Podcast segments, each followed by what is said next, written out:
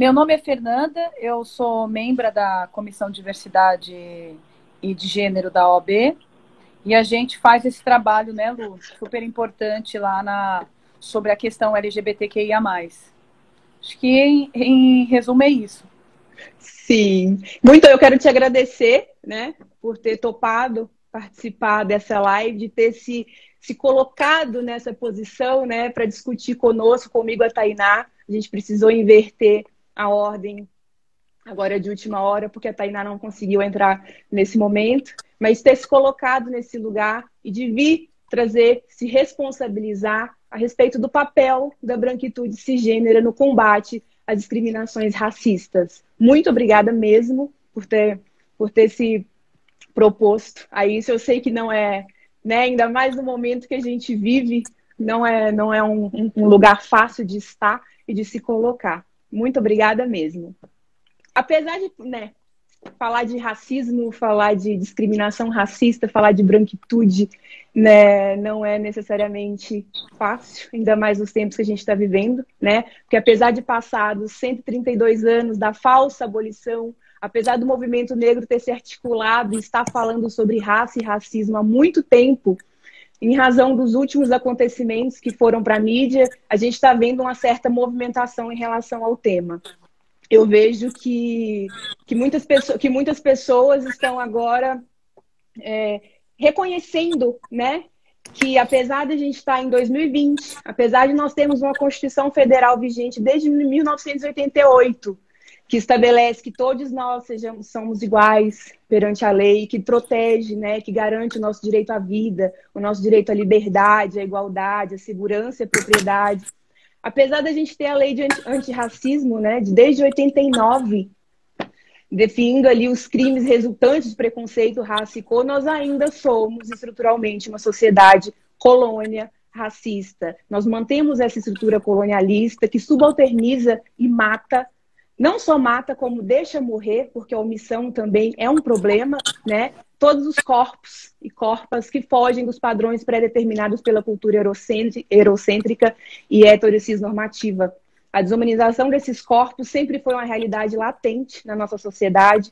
Um corpo negro ou um corpo LGBTI nesse país nunca teve garantido esses direitos postos na Constituição, né? A gente nunca. São corpos que não têm os direitos à vida, à liberdade, à igualdade, à segurança e à propriedade garantidos, infelizmente, né? Esses corpos, como a gente tem conversado muito, porque nós dois conversamos muito, esse corpos, esses corpos sequer são vistos nessa, nessa estrutura, né? Que a gente ainda, enfim, a gente enquanto sociedade, sociedade ainda se recusa a reconhecer, né? Mas esses corpos ainda não são vistos como, como corpos providos de humanidade, né? Prova disso são os últimos acontecimentos. Né? A gente teve, a gente tem aí uma criança que caiu de um prédio, né? São crianças que são mortas dentro de casa, são famílias que são assassinadas dentro dos seus carros enquanto saem para passeio.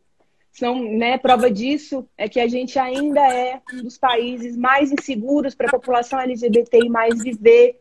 É, nós somos enquanto São Paulo, o estado que ainda mais mata mulheres travestis e transexuais no Brasil, né? Nós matamos e quando nós não matamos, nós deixamos que essas pessoas morram, morram em razão dessa inércia, da falta de movimento, dessa dificuldade que nós temos enquanto sociedade de reconhecer que nós somos, sim, estruturalmente racistas, machistas e LGBTfóbicos. E que somos, ainda que gays, lésbicas ou bissexuais, racistas, transfóbicos e machistas. E aqui eu falo e eu abro a minha fala fazendo um chamamento mesmo para a branquitude cisgênera, independente de orientação sexual, nós precisamos reconhecer de onde nós viemos para que nós possamos caminhar para algum lugar. Não é porque nós somos lésbicas, não é porque você é gay ou bissexual que você não é racista, não é machista ou não é transfóbico.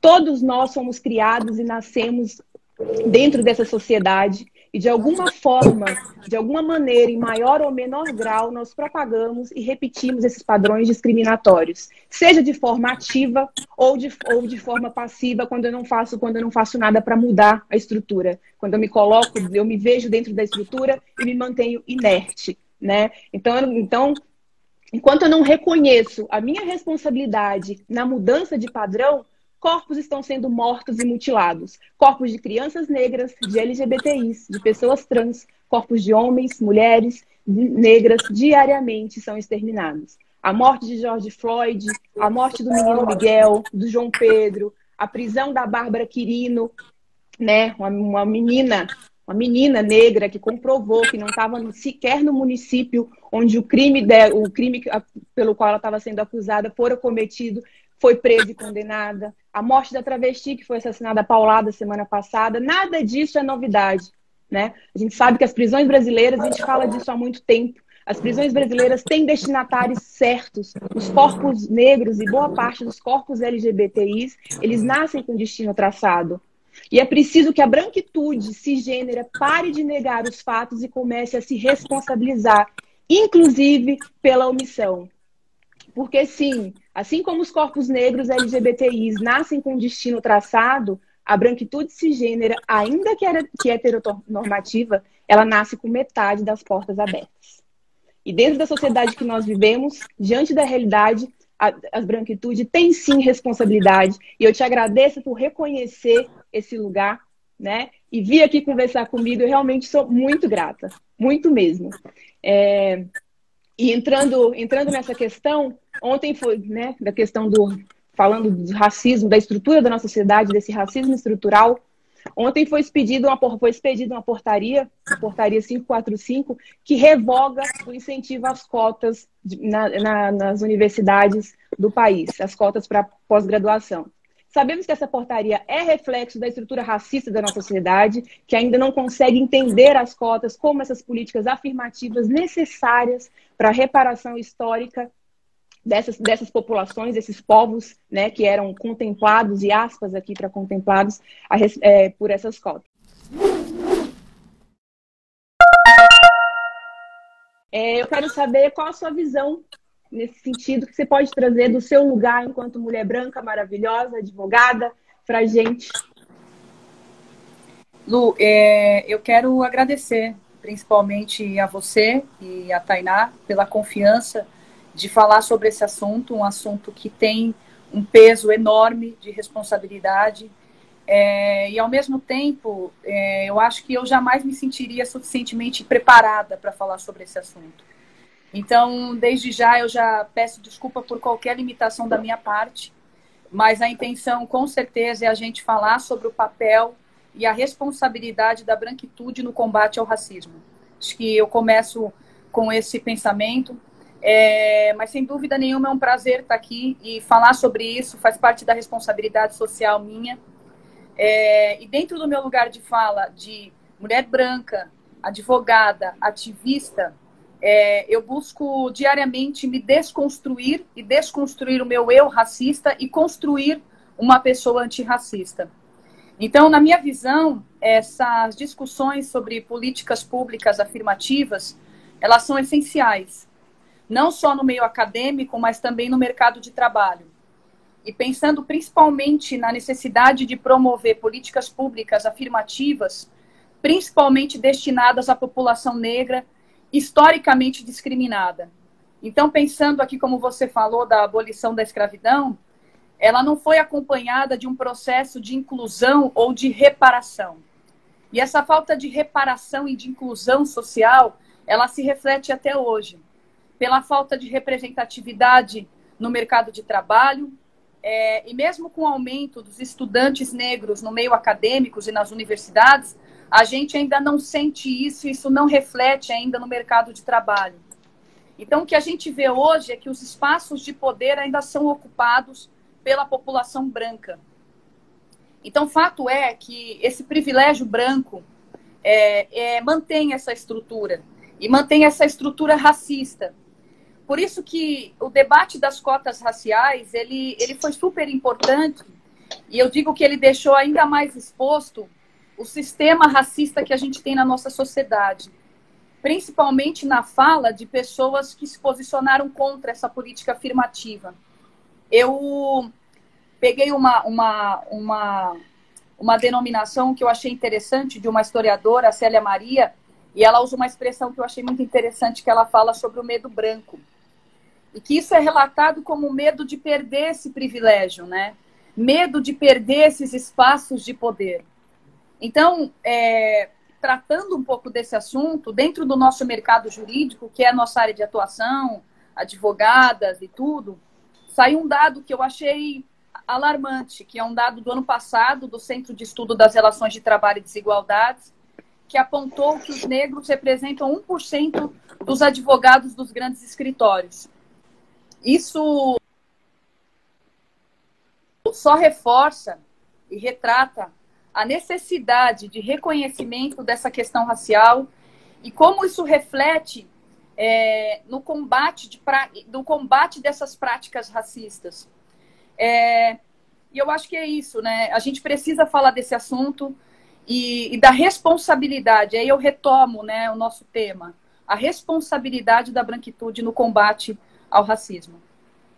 Sem dúvida, sem dúvida. Enquanto a gente, enfim, enquanto a branquitude, enquanto as pessoas não negras, as pessoas não não negras e cisgêneras não se colocarem nesse lugar, né, não refletirem a respeito disso, das raízes, inclusive dessa, dessas, das necessidades dessas políticas afirmativas, né, que nada mais são do que formas de reparação histórica, né, porque como a gente, a gente vem aí há 132 anos de uma falsa abolição, né, mas como você, enfim, como você falou, é, foi uma abolição que ela não veio é, depois disso não teve política pública, não, tive, não teve inserção, por isso que reflete na nossa sociedade esses dados horrorosos que você trouxe para a gente.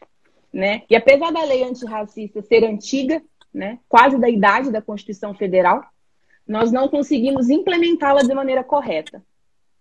Principalmente né, em razão que o nosso judiciário é reflexo da nossa sociedade, composto, composto majoritariamente por homens brancos e cis, e são essas pessoas que estão julgando e colocando, encarcerando negros e negras e negres. É, você falou agora um pouco ah, em relação à falta de representatividade né, de pessoas negras nos escritórios. Partindo desse raciocínio, Fê, como que você consegue analisar, assim, aí como advogada mesmo, branca, né, como você consegue analisar o racismo dentro do nosso judiciário? Qual a sua visão? É, eu estava até analisando para essa live algumas decisões sobre o assunto, e o que me incomoda muito é o panorama que o judiciário utiliza para analisar a questão, principalmente dentro do, que, do crime de injúria racial e o crime de racismo.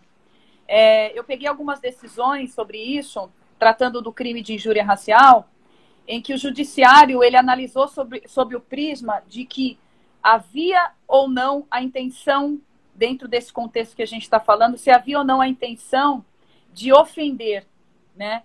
E aí, dentro de um outro, ainda se havia ou não a intenção, e a gente chama um termo jurídico, ânimos jocandi, que é, é exatamente o propósito de produzir humor em cima desse tema. E me assustou muito, porque é, as decisões elas se pautam na presença desse, dessas, dessas intenções que estão muito, muito atrasadas socialmente, é, historicamente não representam o movimento social e a história de discriminação da população negra. Então, é, eu acho até que não é falta, eu não vou utilizar essa expressão que é falta de conhecimento, é falta de reconhecimento do nosso judiciário desse prisma e desse panorama social importante. Eu li até no livro do Adilson Moreira, que ele fala muito sobre isso, né, sobre o racismo recreativo. E ele traz toda essa parte de, de decisões e até aprofunda um pouco o tema. Então, é, eu acredito que fazendo um link com isso, a gente volta a, algo muito importante que é a negação do racismo, né? Eu acho que dentro do contexto aqui da nossa sociedade brasileira, a gente tem uma negação a, a esse contexto. Então, é, é uma verdadeira hipocrisia social que a gente tem. E isso assustadoramente interfere nas decisões do nosso poder judiciário. É, eu estava analisando, acho que nós já até conversamos sobre isso, Lum, uma decisão do STF recente, acho que foi semana passada, da DPF 635, que aborda bem, e aí, gente, eu, eu como advogada, eu não posso negar a importância do STF na construção desses direitos é, principalmente para a nossa comunidade LGBTQIA+, mas a decisão ela fala muito do contexto do racismo estrutural. e como a população negra foi muito atingida é, pelo Covid, de uma maneira que vulnerabilizou ainda mais a, as comunidades e a população da comunidade. E foi uma decisão é, que fala sobre a, a, ação da polícia dentro lá da, da comunidade do Rio de Janeiro. E foi declarada que, nesse momento de coronavírus, não deve haver uma ação policial, ainda que seja o combate ao tráfico, porque essa é a justificativa da, dessa, da operação policial, né? Mas é mencionado especificamente que nessa ação, onde morreram 16 pessoas, inclusive uma criança negra dentro de casa, acho que todo mundo ouviu muito isso no noticiário, e, e ele fala exatamente sobre isso. É, então, é, é importante que a gente é, fale sobre isso, continue falando sobre isso, porque esse não é um assunto novo. É importante que a gente fomente esse, esse assunto, que é um assunto antigo. E as pessoas só pegam esse assunto quando acontece uma tragédia, quando acontece uma, alguma notícia que tem alguma repercussão, mas a gente não pode esquecer disso. É, eu queria falá-lo de uma coisa muito importante que eu vi o. Eu gosto muito da fala dele, que é o pastor Henrique Vieira, que é um pastor negro que tem exatamente esse, essa visão da teologia negra, e aí é um, algo muito específico, mas ele fala uma coisa muito interessante. Ele fala que dentro da presunção da inocência que a gente tem na nossa Constituição Federal, que essa presunção é invertida para a população negra, né? Que é, é, é a culpa até que se prove a inocência. E como essa inversão de presunção compromete a qualidade de vida da população negra. Então, é, me desperta muito essa questão e eu acho que realmente é uma sensibilidade que a gente precisa ter, principalmente falando da subjugação dos corpos negros, e a gente fala muito sobre isso. É um tema que particularmente é revoltante, mas a gente precisa falar sobre isso e conscientizar. Acho que é o mais importante para a gente sair desse processo de negação e de hipocrisia que a sociedade brasileira vive hoje. E esse raciocínio ele só ratifica, né, o lugar que a sociedade, enfim, desde do início de sua construção colocou esses corpos e mantém esses corpos, né? É, é uma estrutura é uma estrutura muito muito triste e que é realmente é, eu acho que tudo, tudo todo o processo por mais doloroso que seja, porque nós, a gente está passando por um, por um, por um processo doloro, doloroso para todo mundo, né? A gente está no meio de uma pandemia, é, mas as pessoas, algumas pessoas e muitas pessoas estão finalmente olhando para isso, né? São, como eu já tinha dito, como eu disse anteriormente, são, e você também falou agora, não são pautas novas, né? As pessoas, falando de São Paulo especificamente, a gente está com a gente a população em situação de rua cresce há muito tempo.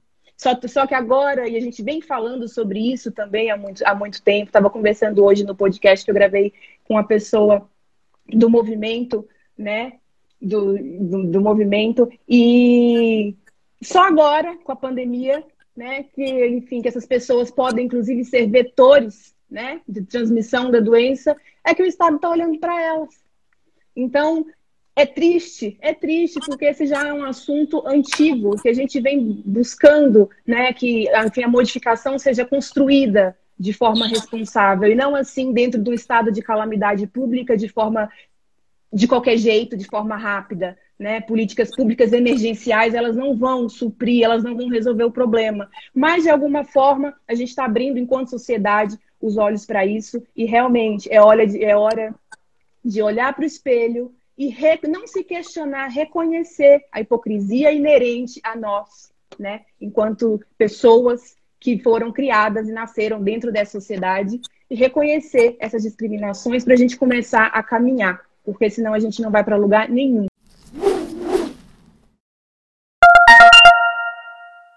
Dessa análise que você fez aí a respeito da branquitude, dessa não evolução,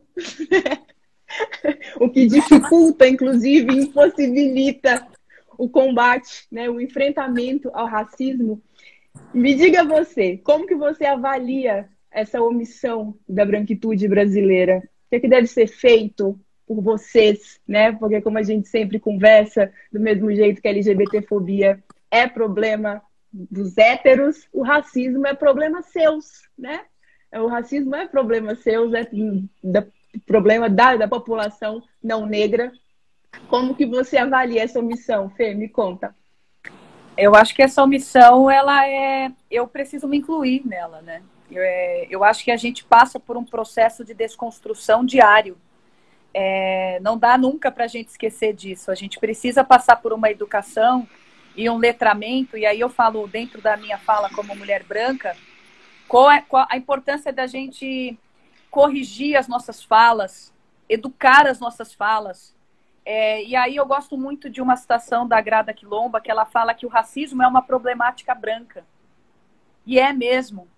Porque com todos os privilégios e todas as, as necessidades que a gente tem de posturas antirracistas, é, a gente não pode continuar com uma branquitude omissa né?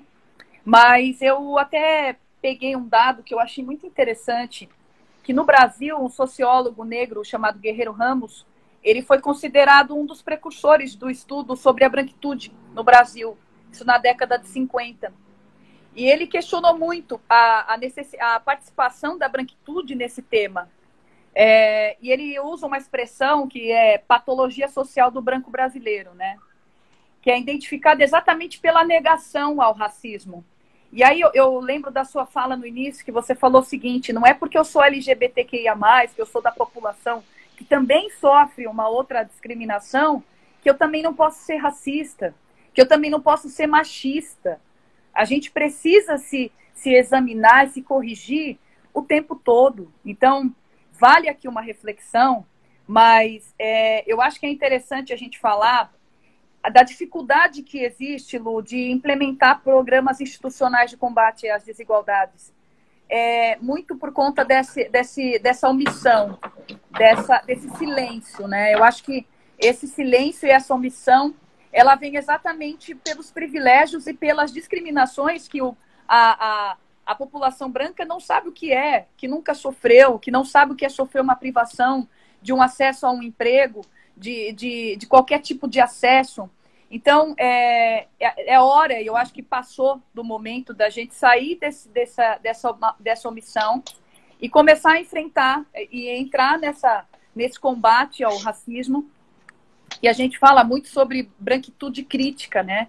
Que é a branquitude que se engaja nessas práticas antirracistas e sai daquela branquitude acrítica, omissa é, e silenciosa. Tem uma frase de uma campanha que eu achei muito provocativa e ela é super importante. Ela fala: onde você guarda o seu racismo, né? Onde você guarda ele? Onde ele, ele aparece? De alguma forma, ele aparece. Então, é, é, teve até uma, uma pesquisa da Fundação Perseu Abramo, em 2003, e ela falava que 87% dos brasileiros acreditam acreditavam que há racismo no Brasil, mas somente 4% deles reconheciam que eram racistas. Isso fala muito, né, sobre a sociedade hipócrita que a gente é, né? Como é que a gente tem essa diferença, ainda é absurda a diferença. É, então, eu acho, falando sobre tudo isso, Lu, eu acho que a gente precisa romper com alguns paradigmas de meritocracia. A meritocracia não faz nenhum sentido a partir do momento que a partida social de cada um não é igual. É, e falando também das oportunidades que são completamente diferentes aqui na nossa sociedade. Então, a gente precisa enfrentar o tema. E aí eu queria fechar minha fala lembrando de uma, de uma fala da Maria Silvia, que ela é a presidenta da Comissão de Igualdade, eu ia falar equidade, Igualdade, igualdade. igualdade racial da, da OAB. E eu assisti uma live dela que ela falou algo muito interessante. Ela falou: é, o que, que, o, que, que a branquitude tem que fazer? Em primeiro lugar, ouvir. Ouvir o que as pessoas negras têm a dizer sobre isso. A gente precisa parar para ouvir. Segundo, reconhecer e se questionar.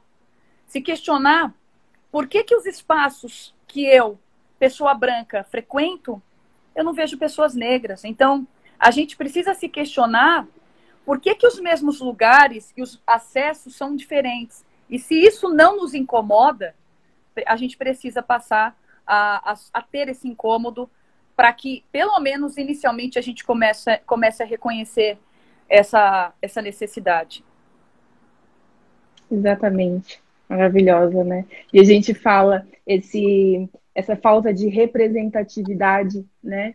É, esse não acesso à sociedade, né? Porque a população, enfim, a população negra e, e grande parte da população LGBTI+, ela sequer tem acesso à sociedade, né? É uma população marginalizada que, enfim, e isso repercute em toda a estrutura social, repercute no judiciário, como você mesmo disse.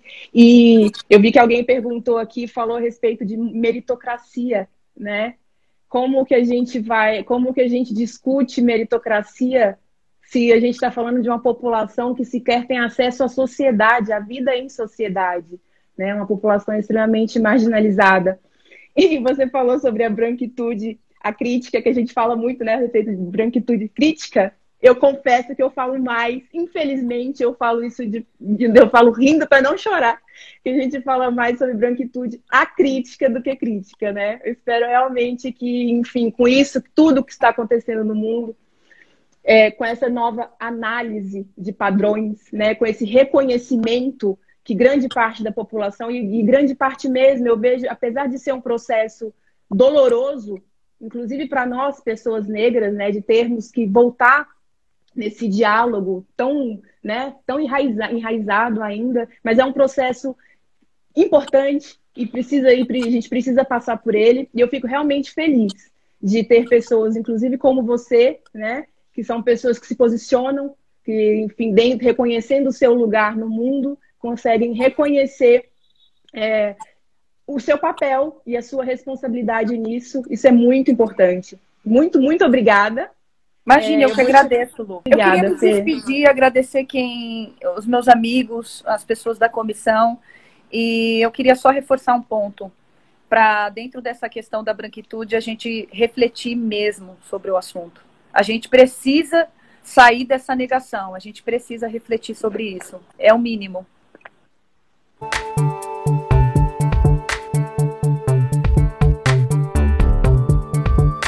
Prazer, gente. Eu sou a Tainá Yared, sou advogada, sou pós-graduada em Direitos Fundamentais pela Universidade de Coimbra e sou mestranda pela Universidade Federal do ABC. Também sou segunda vice-presidente da Comissão de Igualdade Racial. Esse sentimento, esse cansaço, né? Eu vejo que é um sentimento de todos nós que falamos há muito sobre isso, né? Eu converso bastante, inclusive, com a Fernanda, porque eu falo, quisera quiséramos nós que pelo menos 10% das pessoas não negras tivesse o raciocínio dela, né? Por isso é muito complicado, mas me conta, amiga, me conta como está sendo isso para você esse processo e rediscutir, trazer isso tudo de novo, de novo.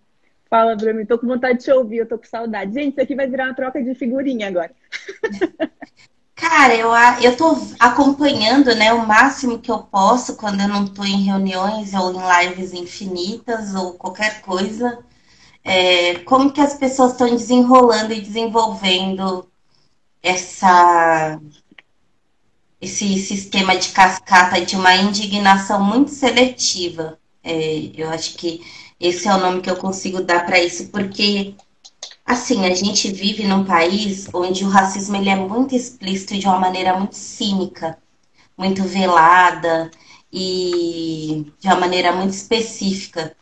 E quando a gente se coloca a debater de uma maneira teórica é, da onde vem isso, é, ou de uma maneira bastante dura no que se refere a compreender de onde vem a discriminação racial, pelo menos, essas algumas dessas pessoas que se colocam sempre como muito próximas à luta antirracista ou pessoas que se delimitam como aliadas se sentem muito rechaçadas. Porque a questão do racismo, na verdade, é uma questão de muitas dores, né?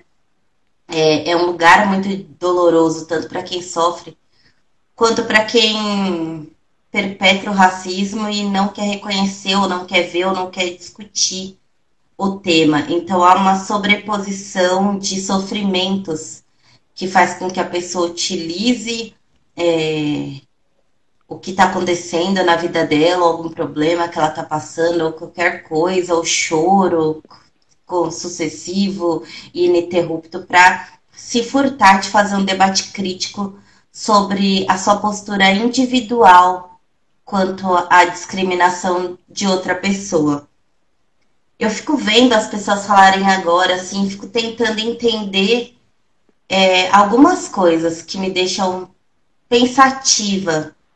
A, a primeira delas é quando houve ou quando há uma morte de uma pessoa negra no Brasil, é, essa morte não tem tanto valor quanto a morte de um negro americano, é, eu acho que pensar nisso significa a gente fazer um exercício de entender a interseccionalidade do nosso racismo. É, quando que a gente vai dar mais valor para uma vida e muito menos pela outra, e também a negação, né? É, de como a gente não quer discutir um problema doméstico em detrimento de poder apontar o outro, tendo os outros quatro dedos apontados para nós. E também fico tentando entender aí, com tanta produção de conhecimento, com tanta gente pesquisando, com tanta gente correta lançando livro, com iniciativas como é, a da Feminismos Plurais, como é que as pessoas conseguem ainda ter um debate tão raso relacionada à discriminação racial. É, a gente tem vídeo no YouTube, a gente tem defesa, a gente tem teses, dissertações, nós temos livros, nós temos workshops, formações, e, e assim, de pessoas com extrema qualidade de, de trabalho, com aprofundamento teórico, e pessoas que fazem esse trabalho de uma maneira extremamente séria. E ainda assim, a gente está olhando a perspectiva da luta antirracista com um olhar ainda que me parece muito do daquele olhar da reprodução do assistencialismo. É, daqui a pouco a gente vai precisar comprar caminhões de biscoito para dar para as pessoas, porque é desse ponto de vista que eu vejo, e não do ponto de vista ético, sistêmico e de aplicação no sentido do direito. Aí eu vou falar é, do, da perspectiva brasileira, mas da perspectiva do direito, porque aqui a gente está fazendo um debate para um público específico, que é o público da Ordem dos Advogados do Brasil. É, a gente não precisa inventar roda ou, ou explicar conceitos internacionais para fazer o debate que tem a ver com a questão racial. Basta abrir a Constituição e ali na primeira página nós temos os fundamentos da República Federativa do Brasil. Um desses fundamentos é a luta contra a discriminação racial, de gênero e tudo mais. Está no artigo 3 É um artigo desse tamanhozinho, assim, muito pequenininho. Se escrever numa folha de caderno não dá duas linhas. É, nós temos doutrina, para além da feminismos plurais, para a gente entender o que é aprofundadamente racismo institucional nós temos o professor Davidson Cosi, que explica por que Fanon, por que agora, explicando a realidade brasileira. Nós temos o professor Adilson Moreira, que estudou em Harvard, que escreveu o que é discriminação, muito bem explicado. É, e escreveu como o jurista negro deve se comportar a partir disso na aplicação do direito, na busca por igualdade, porque a igualdade não existe para nós. A igualdade formal, que está esculpida ali na Constituição Federal ela não é aplicada a determinadas existências. Ela não é aplicada a existências negras, ela não é aplicada a existências trans e travestis, ela não é aplicada a existências indígenas. A gente tem, dentro dessa não aplicação, alguns fenômenos, como o da multidimensionalidade de opressões, que é reconhecer que dentro da aplicação ou da não aplicação do direito, mulheres negras e mulheres negras, trans e travestis vão sofrer vários tipos de opressão tentando perseguir, tentando perseguir os seus direitos. Não é nem perseguindo, nem conseguindo encontrar, nem conseguindo ter a aplicação deles eventualmente. É, eu acredito que a gente precise considerar que a questão racial é uma questão que é um problema da sociedade brasileira quando a gente olha para nós, é, antes de olhar para o outro primeiro. Segundo, reconhecer que quando o debate é branquitude e branquidade, a gente está ainda muito lá atrás e as pessoas não sabem reconhecer a dicotomia dos dois conceitos, por exemplo. É, a gente também precisa entender o peso que é dado para a produção acadêmica internacional de pessoas negras em detrimento das pessoas negras daqui. O peso que é dado para a produção acadêmica de pessoas brancas, independente da postura que elas tenham, é, em detrimento da, da produção acadêmica de negros no Brasil. A gente precisa entender de que maneira há uma reprodução do auto-ódio e da discriminação que impede com que a gente seja mais forte e mais unido em utilizar mecanismos e aplicar esses mesmos conceitos aí dentro da, da nossa prática advocatícia.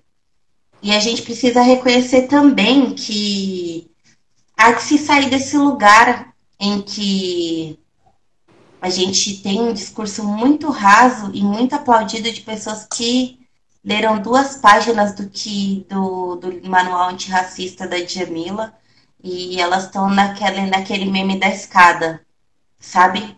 Que é reconhecer racista, fazer alguma coisa em relação a isso, estudar sobre isso, ser antirracista. Que a pessoa pula os quatro os três primeiros degraus e quer colocar o pé lá no alto. Porque enquanto a gente deixa de reconhecer a nossa necessidade de ter um aprofundamento teórico em relação a isso, enquanto juristas, quando a gente deixa de reconhecer a necessidade de ser uma pessoa que debate o tema da discriminação no Brasil de uma maneira aprofundada, a gente perde a oportunidade da efetiva aplicação do direito antidiscriminatório em benefícios de grupos de pessoas que reiteradamente são violentadas no Brasil. Exatamente, exatamente. E a gente fica e a gente se manter nesse lugar, né, nesse nível de diálogo, nesse, nessa falta de aprofundamento, a gente não vai para lugar nenhum. A gente vai continuar sendo antirracista nas redes sociais, né? né? E, as, enfim, e nossos corpos e corpas continuarão sendo mortos, porque rede social não resolve nada. Eu colocar uma plaquinha preta na minha rede social não resolve. E eu tenho pensado muito a respeito disso também, porque, né, essa, essa plaquinha preta ela veio depois da morte de um americano. Nós temos no nosso, nosso povo, enfim, nossas falsas minorias são dizimadas diariamente nesse país e nunca se viu nenhuma comoção dessa forma. Eu desculpa se alguém viu, me corrija, porque eu, eu desconheço. A gente, foi o que você falou, a gente precisou, a gente, enfim, a morte de um americano é mais importante que, que os corpos. Não, não que a gente vá né, fazer, fazer isso, tentar equalizar isso, mas por que, que lá chama mais atenção que aqui, se aqui a gente está gritando há muito tempo, que essa é a realidade de grande parte da nossa população né? Então, não a plaquinha preta, e eu, eu chamo também, inclusive, as, as empresas para responsabilização. Né? Porque não adianta continuar nesse diálogo raso, fazer propaganda, né? Porque aí, para mim, eu já faço um link com o Pink Money, porque a gente está em junho, todas as empresas são, são, são Pride, né? Todo mundo está falando de diversidade. Passou junho, acabou né? Passou, passou a plaquinha preta, eu não vi movimentação prática de nenhuma dessas empresas. Eu não vi movimentação prática de 90% das pessoas que, que se comoveram e, né, e fizeram essas ações. A gente precisa de prática. A gente está em 2020. A gente está no nível de diálogo, como você falou, de pessoas que leram duas páginas de Jamila Ribeiro maravilhosa, mas a gente precisa aprofundar, a gente precisa reconhecer que, a, que, a, que, o, que o problema racial no Brasil é de muitos anos antes. Tem que ler Jamila Ribeiro, tem que ler Jamila Ribeiro mesmo, né? Mas a gente não pode parar aí. A gente não pode parar em Jamila Ribeiro, a gente não pode parar em Grávida Quilomba. A gente tem Sueli Carneiro, que a gente, né? Que, é, que Sueli Carneiro fala coisas maravilhosas, maravilhosas, enfim, é, muito pesadas, né? Mas fala coisas assim, extremamente instrutivas e as pessoas não conhecem Sueli Carneiro. As pessoas não Mas conhecem aquele bem bem, né? Exatamente. Exatamente. E ela já tinha dito muito antes exatamente a mesma coisa, a partir da realidade brasileira, dos conceitos que ele trabalha no livro dele, Políticas da Inimizade, que é um livro que eu gosto muito. Mas se a gente tivesse lido a tese da Sueli Carneiro, alguns dos nossos problemas já tinham sido superados, né? Porque ela já tratou das micropressões que ele chama de racismo. Ela já tratou da necropolítica quando ela fala do outro do outro. Ela já fez esse trabalho. Ela já fez esse trabalho e a gente vai buscar lá fora, né? E trair ainda e traz como novo, né? Que mostra. É, uma vizinha sempre mais laranja, né? Sim, é, e é, é muito é, é muito complicado, né? A gente precisa realmente avançar no nível do debate. A gente precisa tirar a, a pauta apenas do debate, que não dá também para ficar, enfim, ficar só no diálogo e não ter ação prática, igual a gente está vendo que está acontecendo, né? Eu sinto, assim, eu tô. Eu, amiga, eu vejo que você está cansada. A gente conversa eu sempre. Eu sei eu que tá muito difícil, né? Mas é muito, eu quero te agradecer por vir, por ter aceitado participar disso. Eu sei que não é fácil falar disso de novo, de novo, de novo, de novo. É cansativo. Obrigado pela disposição, por ter vindo. É uma honra te ouvir. Você é maravilhosa. Vontade, eu te ouço, da vontade de te abraçar, sabe? Vendo essa carinha cansada. Foi maravilhoso. Muito, muito, muito obrigada mesmo. E, e é bom saber que eu tenho pessoas como você do, do lado nessa caminhada, pessoas como a Fernanda também, que são realmente aliadas, né? E não ficam aí apenas no, enfim, no discurso e pulando escadinha, querendo, igual você, igual você falou, pulando os degraus, né? Que se aprofundam no tema. Muito, muito, muito obrigada. Pois é, cara, eu tô exausta, mas você pode sempre contar comigo. Você é uma pessoa que eu sou muito feliz em ter no meu círculo de amizades. É uma mulher coerente, respeitosa, estudiosa, que faz de tudo para ser uma pessoa intelectual. Tô vendo meus alunos aqui embaixo falando. Que bom que quer ver vocês aqui. Eu acho que a gente precisa fazer o debate. É, a gente tem que conversar sobre as coisas que estão acontecendo, mas da perspectiva prática, de entender o que, que a gente precisa fazer. O que, que dá para fazer com, com a morte do Guilherme, por exemplo? Primeiro, parar de dizer que gente negra não está indo para a rua. Gente negra não está indo para a rua que você mora. Você que mora aí no Morumbi, você é bonito, maravilhoso, que mora aí no chique, no seu bairro muito branco, na sua rua. Porque os vizinhos do Guilherme estão na rua desde ontem, tomando tiro, bala de borracha, bomba de efeito moral, gás de pimenta e tudo mais, porque o choque está lá desde quando aconteceu e não saiu da rua para poder bater em quem chegasse. É, mas o que, que a gente faz em relação a isso? O que, que a gente faz enquanto Ordem dos Advogados do Brasil? A gente oficia o Ministério Público?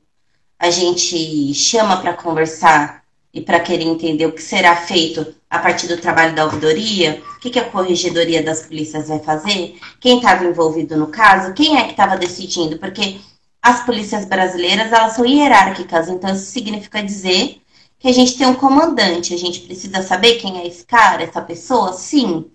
É, há uma possibilidade de movimentação em relação a isso? Qual? Quem vai discutir isso? É, como, é, como a gente garante o espaço autônomo das pessoas que estão nesses bairros e que precisam falar? Porque a gente não dá voz para ninguém. Gente negra já tem voz, eu já falo, muito obrigada. É, a gente abre espaço, a gente, quando pode, e entendendo que deve para as pessoas que se dizem antirracistas, a gente abre espaço. Não tem esse negócio de dar voz e nem do, de não é meu lugar de fala. Quando eu ouço uma pessoa que se diz aliada dizendo que ela não está no lugar de fala dela, ai, assim, eu vou dando uma leve, leve revirada no olho, porque significa que a pessoa não leu o livro. Porque se ela tivesse lido, ela teria entendido o conceito do significado de lugar de fala.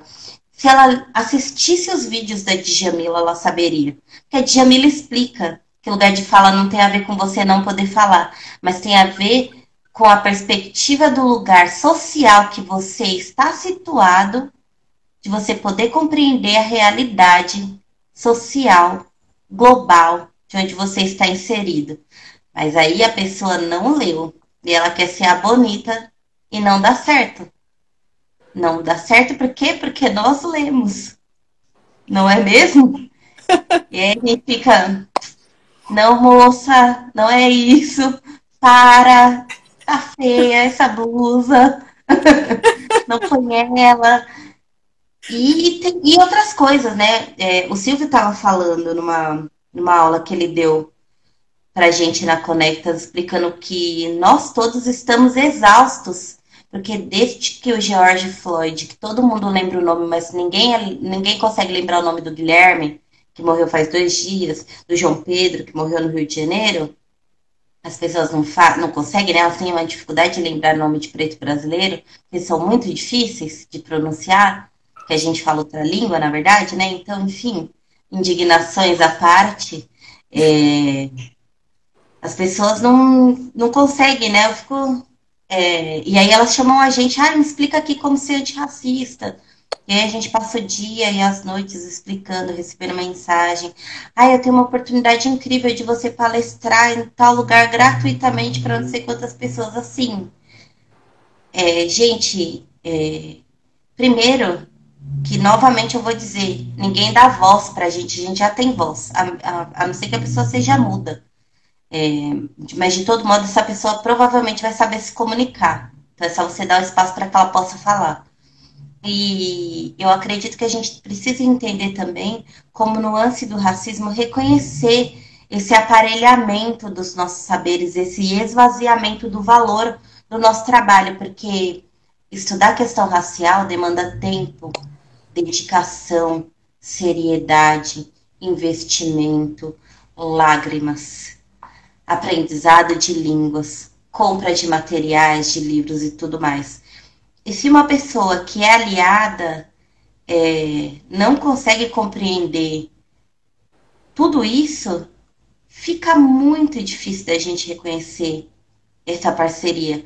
Porque isso significa que, muito embora reconheça que não pode dar um tiro num preto, ou que não possa chamar de macaco, ou dizer que meu cabelo é crespinha do bombril, não consegue entender que tudo que eu estou falando é uma transferência de tecnologia, isso tem um valor, isso precisa ser subsidiado, porque visibilidade não paga boletos.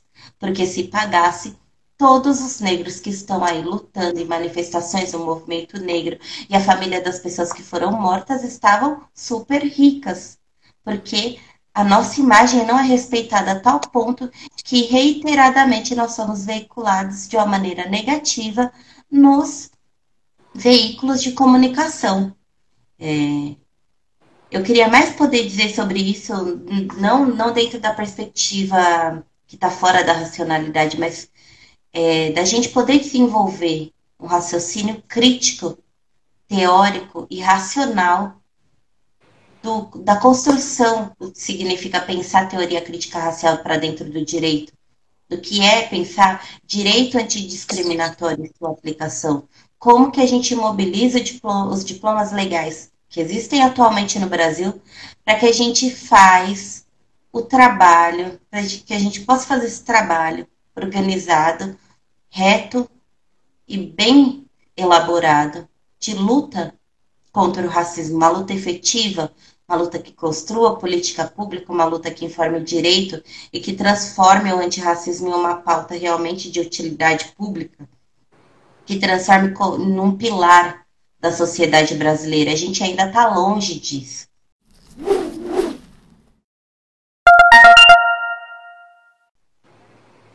Exatamente. Nós estamos longe disso. Eu acho que isso é o que dá esse sentimento de cansaço, né? Ajuda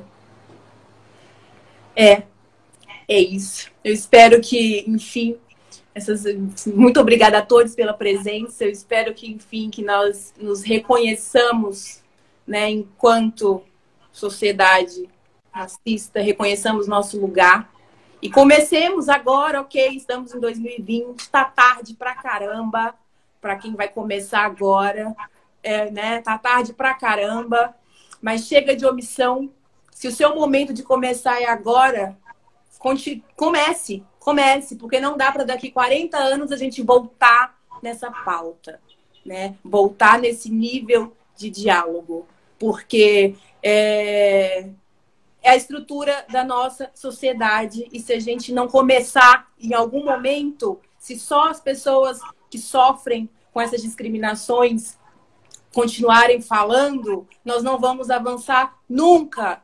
Nunca. Isso é, isso é desesperador. Então, eu espero realmente que a gente use, né, que a gente traga para a prática toda essa comoção que a gente demonstra nas redes sociais, que a gente traga, enfim, que a gente vá ler, que a gente vai estudar, que a gente não vai cobrar, não vai esperar que pessoas negras nos ensinem a ser antirracistas, né? A gente tem Google, a gente tem livros que, né? A gente pode pesquisar, nós não somos obrigados a ensinar, né, branco a não ser racista. Mas eu espero realmente que as pessoas entendam isso. Espero realmente mesmo. E eu agradeço a todos. Eu vi aqui que a live tá cheia de gente maravilhosa. Um beijo para todos que entraram. Eu não consigo, gente, eu sou uma dinossauro da tecnologia, eu não consigo escutar, prestar atenção nessa maravilhosa ou da Fernanda e ler aqui todos os comentários. Mas mas é isso, muito, muito obrigada mesmo. Eu acho que não vai dar tempo da Fê voltar, porque vai cair aqui. Mas foi ótimo. Boa noite a todos. Obrigada, Lu. Até mais, gente. Um prazer conversar com vocês. Beijo. Tchau, tchau.